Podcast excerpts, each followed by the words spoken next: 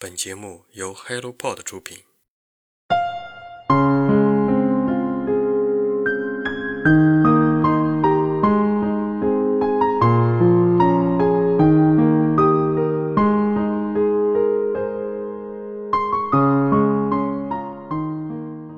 Hello，大家早上好，欢迎来到晨间舒适，我是花花。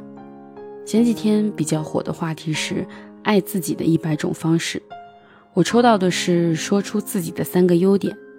抽到这个的时候，心头一震，感觉大数据好像猜中了我的内心。爱自己是我对于自己内心深处永恒的话题，但是如何爱、怎么爱，也是一直探索的问题。抽到这张牌，我截了屏发在了社交媒体上，收到了很多人对于我的回应。大家都说出了三个我的优点，但是看着这些优点，我却又陷入了沉思。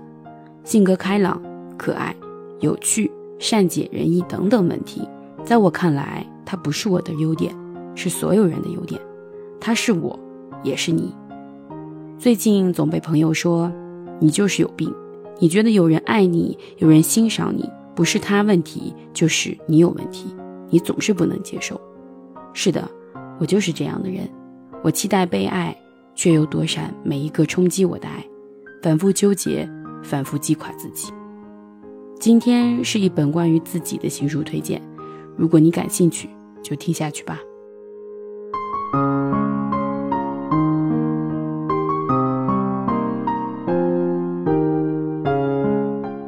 做一只逃离的蛙，作者韩国作家金恩柱，译者李桂花、桑译。出品方猴面包树工作室。当代社会焦虑和内耗是很多人痛苦的根源，想去改变却无力改变，想要逃脱却越陷越深。明明知道事情的严重性，却始终找不到正确的解决问题的方法。韩国作家金恩柱曾在过去的二十五年里成功跳槽十次，拥有着丰富的人生故事。他通过自己的经历写了这本。做一只逃离孤岛的蛙的这本书，书中他用一个又一个真实的感受和故事，教我们了解自我、面对自我，然后慰藉和治愈自我，进而摆脱焦虑，成为更强大的自己。书中第四章说的是如何度过无怨无悔的三十岁。马上三十岁的我，总是回顾我的工作、生活、学习中的点点滴滴。人们常说三十而立。但是对于一个普通的二十八岁女生来说，而立好像距离我很远。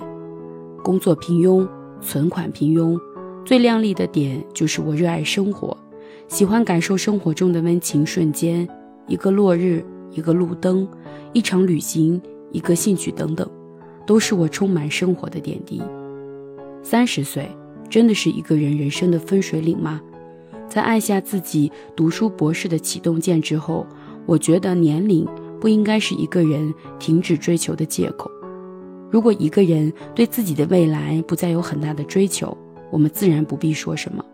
但是如果一个人内心对于自己的现状并不满意，当然很有必要去追逐、去追求，而不是因为被贴上了三十岁的标签后止步不前。一个人到了三十岁，并不能说明什么。如果非要拿二十岁来做比较的话，可能就是经历比二十岁要差一点，但是三十岁依旧有追逐梦想的权利。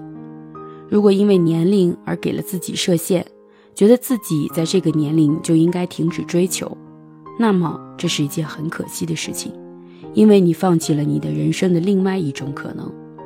而作者在毫无准备的前提下离开了从小生活的韩国。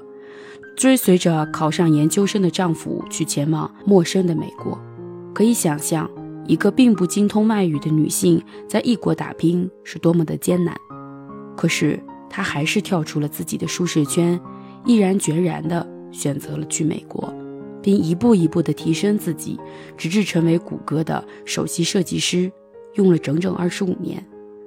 人生对谁而言都是第一次，明天会发生什么，谁都不知道。过好今天，这种人生的洒脱观又干脆又潇洒。你走到哪儿，哪儿就有路。有些路看似能够走到尽头，也很好走，但是真不是因为这样盲目跟从就能实现。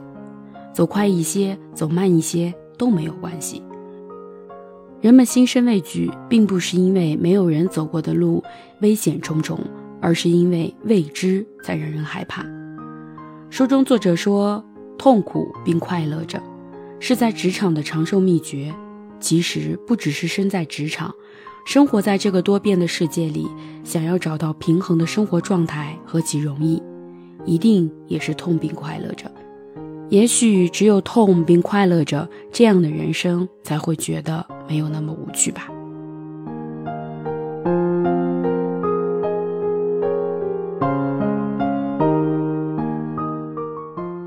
钝感力就是在这个快速变化的社会里，给那些敏感的人最好的遮阳伞。他们天生脆弱，但却又不得不配合周围人演好自己的人生大戏。不是有那么一句话说吗？自从我没有了素质，整个社会都有素质了很多。今天的好书推荐就到这里。如果你对这本书有自己的想法、看法，欢迎在评论区跟我们留言互动。让我们一起阅读，让阅读成为人生的可能。期待我们下次再见吧，拜拜。